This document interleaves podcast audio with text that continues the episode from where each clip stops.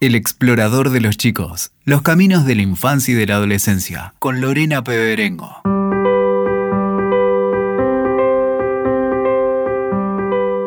Muy bienvenidos al episodio 41. Hoy los invito a explorar cómo ayudar a los adolescentes ante el riesgo de suicidio. Antes de comenzar, los invitamos a sumarse a este ciclo. Pueden escribirnos a elexploradordeloschicos.com. También pueden contactarnos por Instagram. Allí nos encuentran como el explorador de los chicos. Los convocamos a ser parte de esta comunidad. Pueden compartirnos su opinión acerca de los episodios que van escuchando o sugerencias que tengan y temáticas que les interese que investiguemos.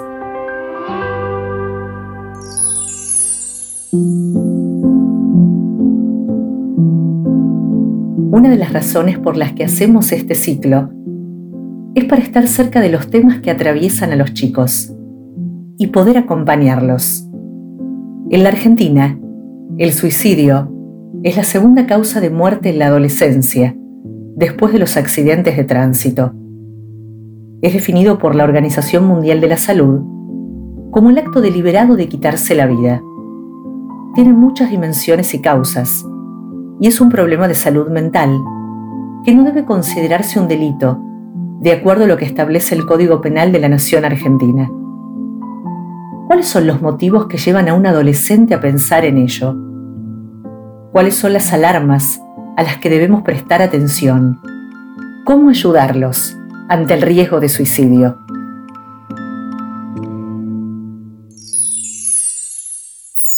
Sergio Brodsky es el invitado de este episodio. Sergio es psicólogo, recibido en la Universidad Nacional de Rosario y docente de acompañamiento terapéutico. Trabajó en el SAIE, el Sistema de Apoyo Interdisciplinario Escolar, y fue director de la colonia psiquiátrica Raúl Camino de Federal, en Entre Ríos. También psicólogo de la Unidad Penal 3 de Concordia y del Servicio de Salud Mental del Hospital Felipe Heras. Es miembro fundador de Lazos en Red, Red de Voluntarios para la Prevención del Suicidio en Concordia, también de la Red Entrerriana de Voluntarios para la Prevención del Suicidio, y actualmente trabaja como asesor de la Municipalidad de Los Charrúas y de la Ciudad de Federal, coordinando un programa de prevención de suicidio.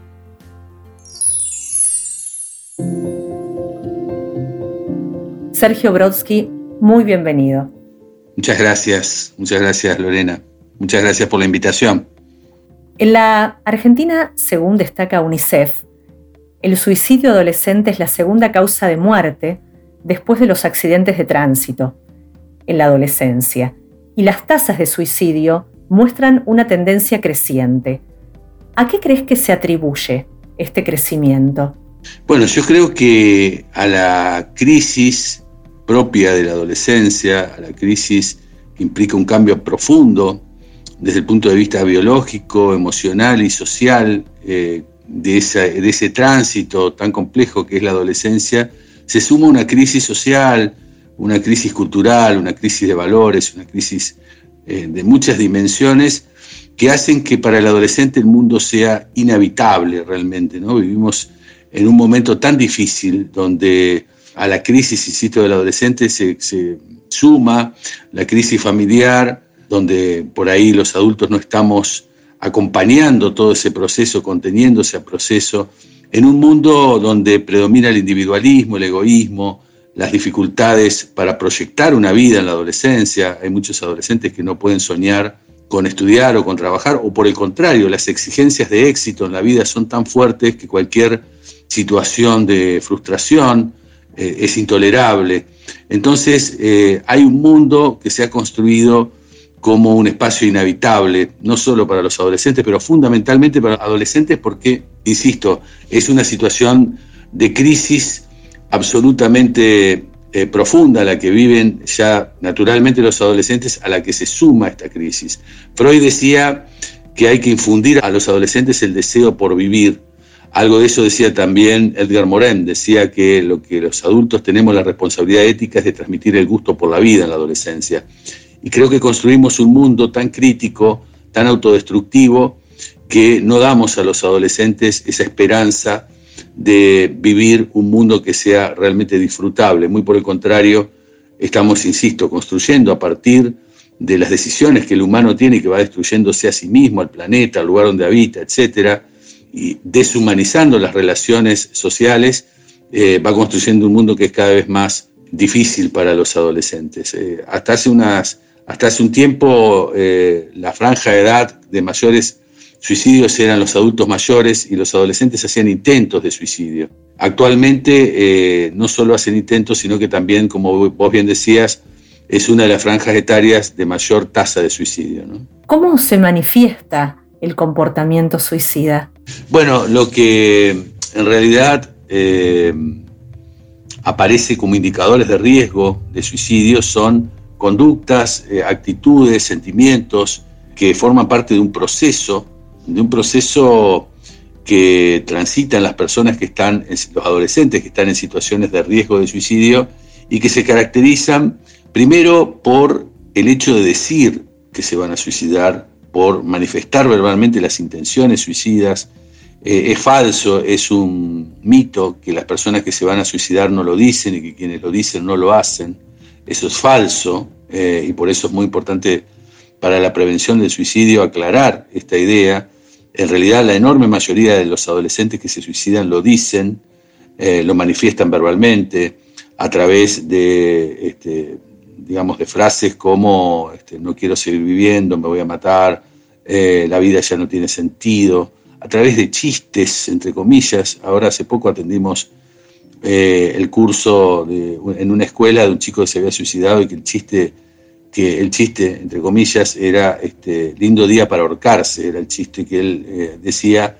Y fíjate cómo a través de un chiste también se puede manifestar una idea suicida, uno no hace chistes con cualquier cosa, a través de amenazas suicidas, es decir, eh, si no pasa tal cosa yo me voy a matar, es decir, hay que sacarse la idea de que la persona no dice, no anuncia su, suicidio porque eso es falso.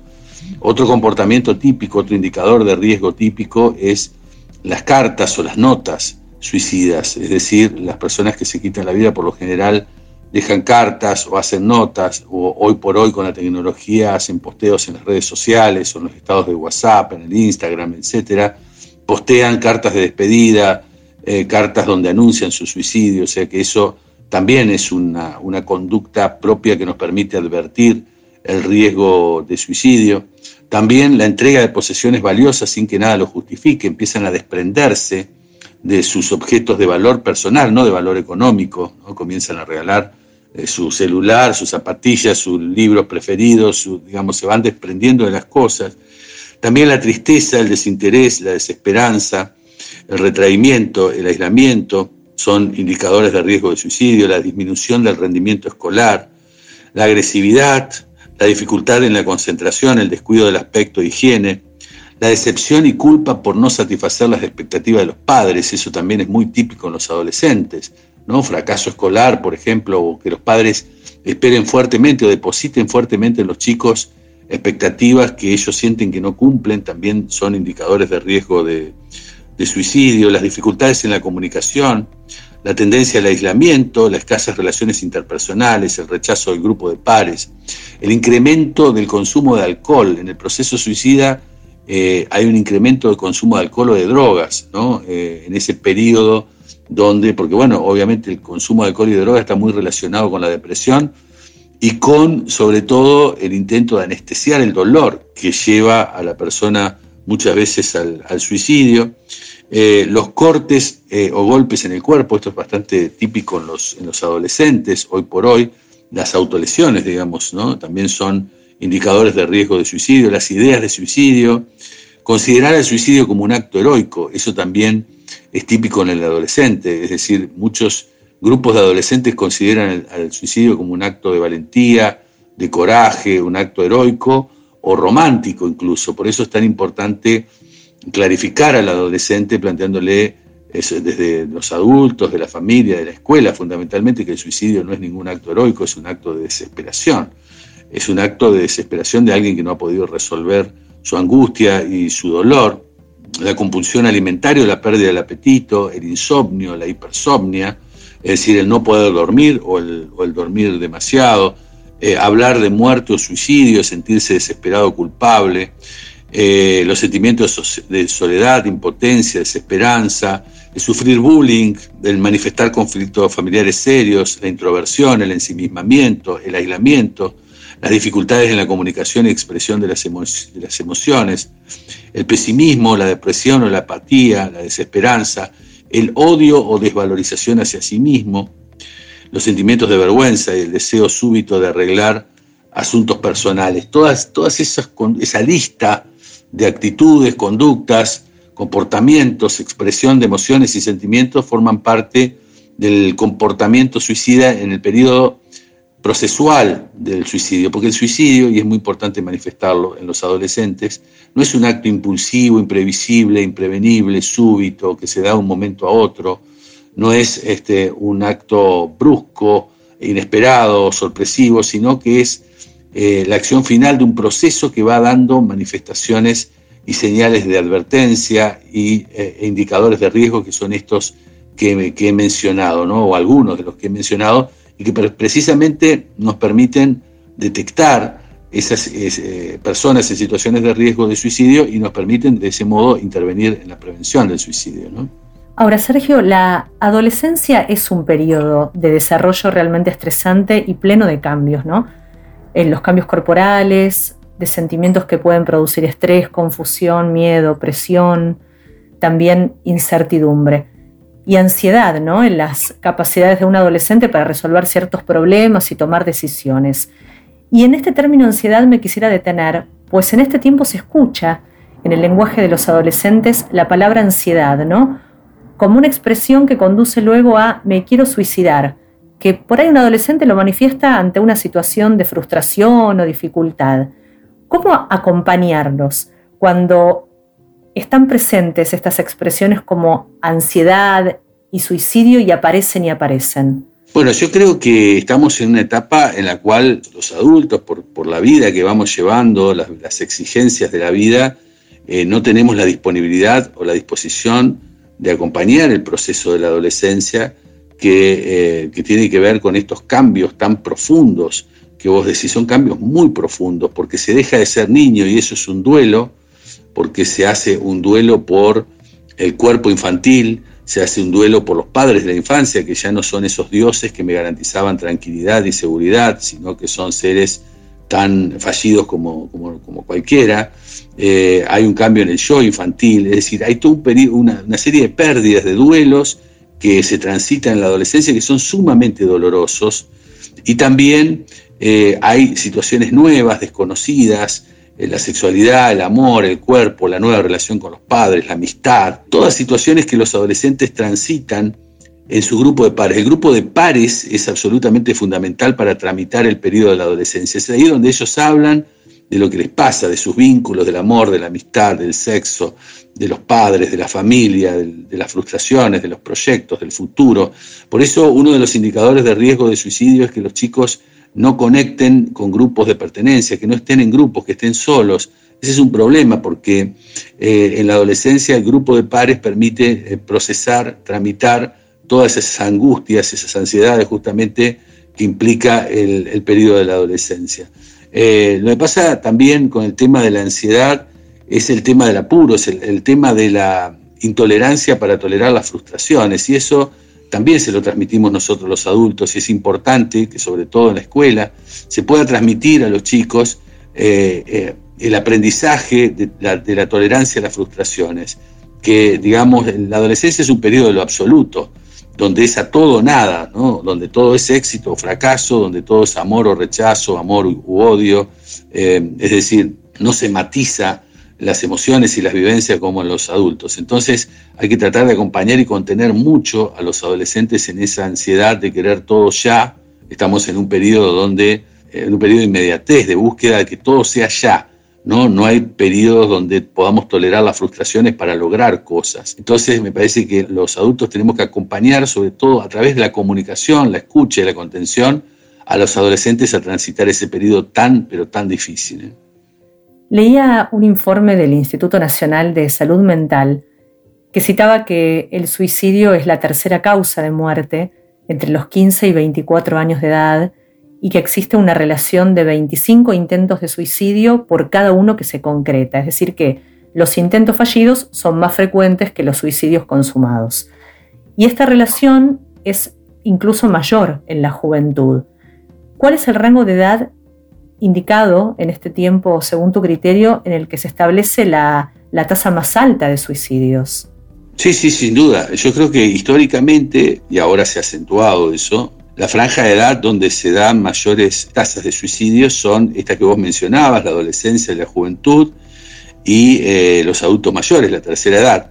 Son las dos franjas donde eh, históricamente y actualmente, insisto, se ha acentuado, se dan mayores cantidades de suicidios. Y bueno, esto tiene que ver, yo creo que en los adultos mayores hay una, lógica similar, digamos, los adultos mayores también viven una crisis, una crisis de cambio, las jubilaciones, el nido vacío, eh, la, pérdida del vigor, el envejecimiento, bueno, hay toda una serie de circunstancias de cambio muy fuertes, una crisis en sí misma, y también hay una sociedad que, adoradora de lo nuevo, descarta todo lo que tiene que ver con lo, viejo, y, entre ellos las personas. Entonces, este, hay algo del orden de no darle lugar tampoco a las personas de la tercera edad en lo social. Entonces, esa crisis propia, esa crisis biológica y, psicológica que, constituye la tercera edad, eh, va profundizada por este, la crisis social, la crisis este, económica también, bueno, esto lo que los jubilados, lo que cobran, eh, las, las, imposibilidades de, satisfacer sus necesidades básicas, de no tener los alimentos, los medicamentos, digamos, de, ponerlos en situaciones de indignidad muchas veces, hace que el suicidio sea muy marcado en esas dos, en esas dos etapas de la vida, la adolescencia y la juventud y la tercera edad. ¿Y cómo se está trabajando en nuestro país en cuanto a la prevención y asistencia? Bueno, se está trabajando muy mal, ¿no? Porque en realidad, eh, esto en líneas generales, obviamente hay provincias que trabajan mejor y otras peor, eh, pero a nivel nacional hay una, una, ley, que es la Ley Nacional de Prevención del Suicidio, que es la 27.130, cuyo objetivo es disminuir la incidencia y prevalencia de los casos de suicidio y trabajando a partir del el objetivo de trabajar en prevención, asistencia y posvención del suicidio, que son los tres niveles de prevención, es decir, la prevención es promover todo lo que son los factores protectores del suicidio, la prevención, la asistencia es todo lo que tiene que ver con la detección precoz y el tratamiento eficaz de las situaciones de riesgo de suicidio, es decir, identificar situaciones de riesgo y darle un tratamiento adecuado. Y la posvención es el tratamiento posterior a cuando se consuma ya un suicidio, se concreta un suicidio, es el trabajo que se hace con el entorno de la persona suicida para evitar nuevos suicidios, porque se sabe que cuando hay un suicidio, como bien decías vos, hay muchos intentos y la mayoría de los intentos tienen que ver con el entorno familiar, y social de la persona que se quitó la vida. Entonces hay que trabajar previniendo en esa, en esa cuestión. Y también con los medios de comunicación, que tienen un rol fundamental, eh, muchas veces lamentable, porque la cobertura de, los casos de suicidio a través de los medios de comunicación lo que hacen es generar efectos imitativos, efectos contagios, efectos dominó, ¿no? y los medios son reticentes a asumir la responsabilidad que tienen en publicar eh, los suicidios, no, nosotros apostamos que ni siquiera se publiquen, porque creemos que no es una noticia siquiera, pero en el caso de que publiquen no siguen las reglas, las normas establecidas por la Organización Mundial de la Salud, digamos, ¿no? para evitar que una publicación inadecuada genere más eh, casos de suicidio. La ley, lamentablemente, en nuestro país, o fundamentalmente en la provincia de Entre Ríos, donde yo puedo dar cuenta de la, provincia de Entre Ríos ha adherido a la ley nacional 27130, que propone un abordaje interdisciplinario, intersectorial e interinstitucional de la prevención del suicidio, no se cumple en absoluto.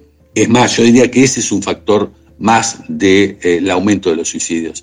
Es decir, al no haber una ejecución plena de la ley 27130 a través del eh, Estado, a través de políticas públicas del Estado que, eh, digamos, que pongan en concreción la ley, hay más suicidios. Si la ley se cumpliera, habría menos suicidios. Ese también es un factor influyente, digamos, en, esta cuestión. Lamentablemente nosotros, yo pertenezco a una red de voluntarios para la prevención del suicidio.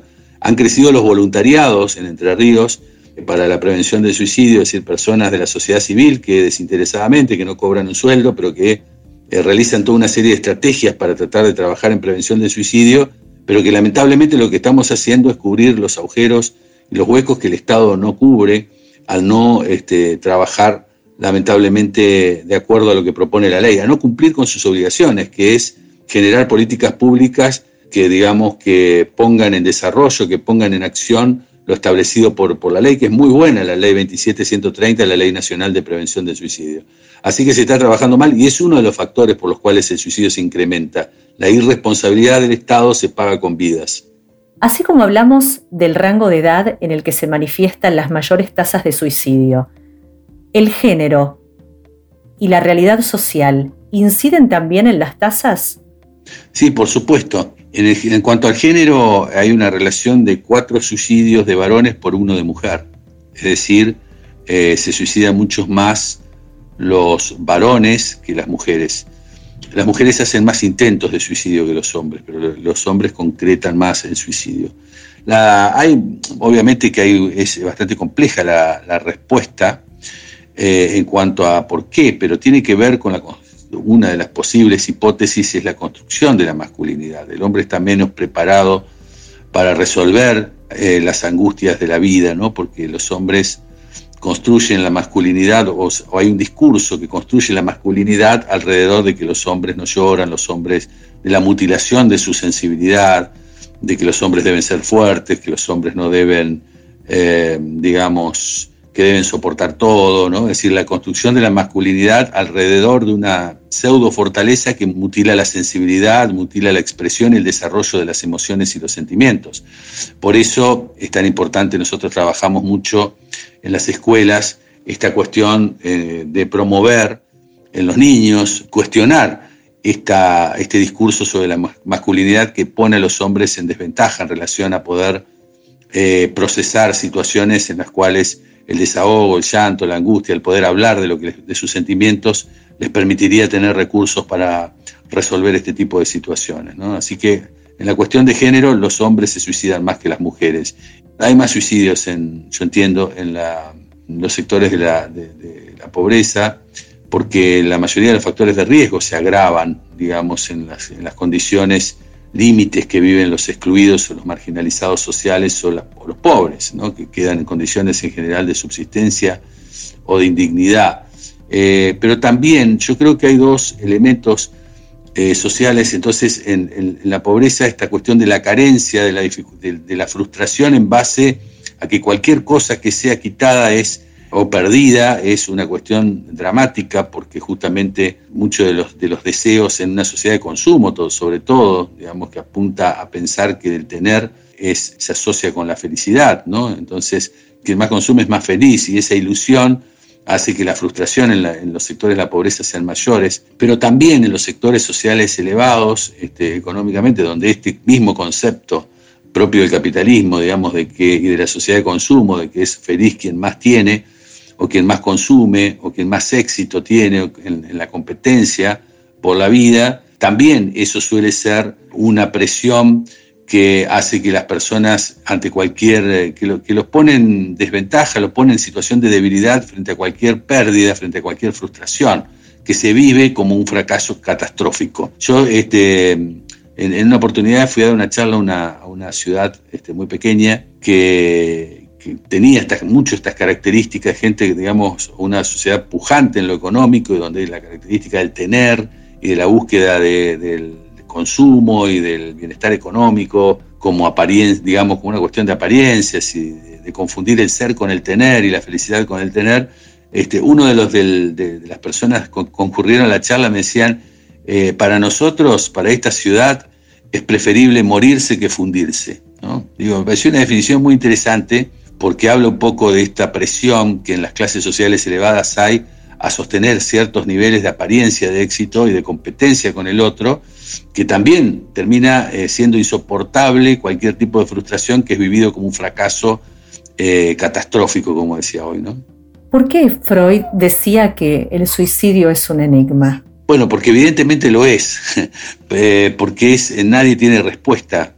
tenemos, hablamos del suicidio, damos hablamos de ciertas causas, de los factores de riesgo, de los indicadores de riesgo, tratamos de entender este fenómeno, pero en realidad en el fondo es, inexplicable, tanto para el observador como incluso a veces para la misma persona, que puede saber en, su conciencia eh, cuáles son las, motivaciones que lo pueden llevar al suicidio, pero inconscientemente muchas veces desconoce cuáles son esas motivaciones. Y además Freud decía que el enigma era cómo el ser humano puede vencer el potente instinto de autoconservación, que es básico, que es elemental, que se, que se da en todas las especies, ¿no? Conservar la vida es un instinto básico, elemental, es decir, ir en contra de ese instinto, que lo que es el suicidio, para Freud era también un enigma, era una pregunta eh, irresoluble, ¿no? El ser humano es la única especie que llega al suicidio.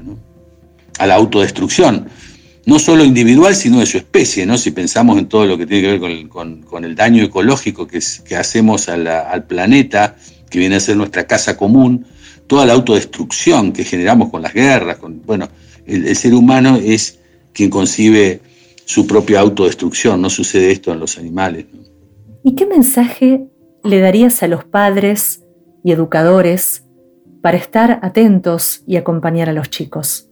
Bueno, yo eh, creo que fundamentalmente la escucha, el acompañamiento, el amor, eh, la contención, pero sobre todo el amor, que los chicos sientan que, eh, se los quiere, que uno está atento a sus necesidades y que uno desea que crezcan lo más felices posibles. Y fundamentalmente esto que decía Edgar Morin, ¿no? transmitir el gusto por la vida, aún en estas condiciones tan terribles que estamos viviendo, el deseo de vivir, el deseo de eh, la vía creativa, la vía eh, del disfrute, del placer, eh, la vía del encuentro amoroso con el otro, me parece que transmitir esos valores es fundamental para poder ayudar a los chicos a, a transitar esta etapa lo más munidos posibles del deseo de vivir. Eh, a establecer un proyecto de vida, a poder tener esperanzas y confianza en sí mismos, ¿no? a quererlos para que puedan quererse. El amor propio, la autoestima, el narcisismo se construye en base al amor del otro. Digamos, si no nos quieren, si en algún punto no nos devuelven una imagen valiosa de nosotros mismos, tampoco la representación de nosotros mismos, de nuestro yo, va a ser valiosa. Y eso es tarea de padres, de educadores, de maestros, de los adultos. Tenemos esa enorme responsabilidad con nuestros chicos. Muchas gracias, Sergio, por invitarnos a reflexionar acerca de un tema tan complejo como doloroso y del que tanto nos cuesta hablar. Muchas gracias a vos, Lorena, porque todo lo que es difusión ayuda a la prevención del suicidio. Y te cuento que hace eh, años, yo hace 20 años que estoy trabajando sobre el tema y al principio costaba mucho porque no se hablaba, porque el suicidio era un tema tabú, eh, porque el suicidio está asociado a la muerte y la muerte es este, es algo, es la angustia universal del ser humano, ¿no? Como dice Unamuno, es el sentimiento trágico de la vida, la muerte, ¿no? Es decir, el saber que nos vamos a morir. Entonces, la gente elude hablar de eso y además el suicidio convoca el sinsentido de la existencia, ¿no? Esta pregunta que nos angustia de ¿para qué estamos? ¿Por qué estamos en este mundo? Digamos, esta pregunta por el sentido de nuestra existencia, el suicida lo, lo interpela, nos interpela con su acto. Y entonces eso genera mucha dificultad para poder hablar del tema Afortunadamente, esto, esto ha cambiado en los últimos años, yo creo que por el esfuerzo de muchos que están trabajando en este tema, y podemos hablar. Y hablar es la única forma que tenemos los seres humanos, la única herramienta para resolver nuestros problemas. ¿no? El silencio y el ocultamiento lo único que hacen es acrecentarlos. Así que todos estos espacios que nos permiten hablar sobre eso, bienvenidos sean y por lo tanto te agradezco infinitamente esta comunicación. ¿eh? Muchísimas gracias a vos, será hasta cualquier momento. Cómo no, gracias.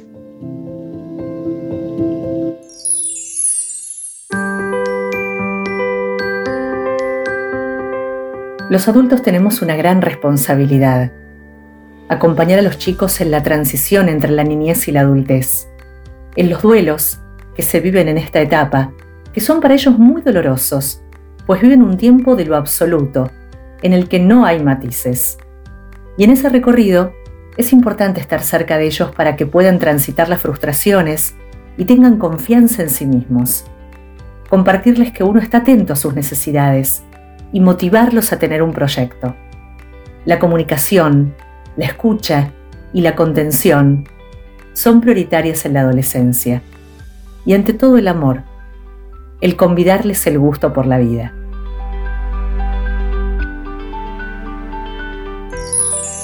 Están invitados a sugerirnos temas que les gustaría que exploremos en próximos episodios. Pueden escribirnos a elexploradordeloschicos.com. También pueden contactarse con nosotros a través de Instagram. Allí nos encuentran como el explorador de los chicos. Nos reencontramos muy pronto. Hasta entonces. Escuchaste El explorador de los chicos. WeToker. Sumamos las partes.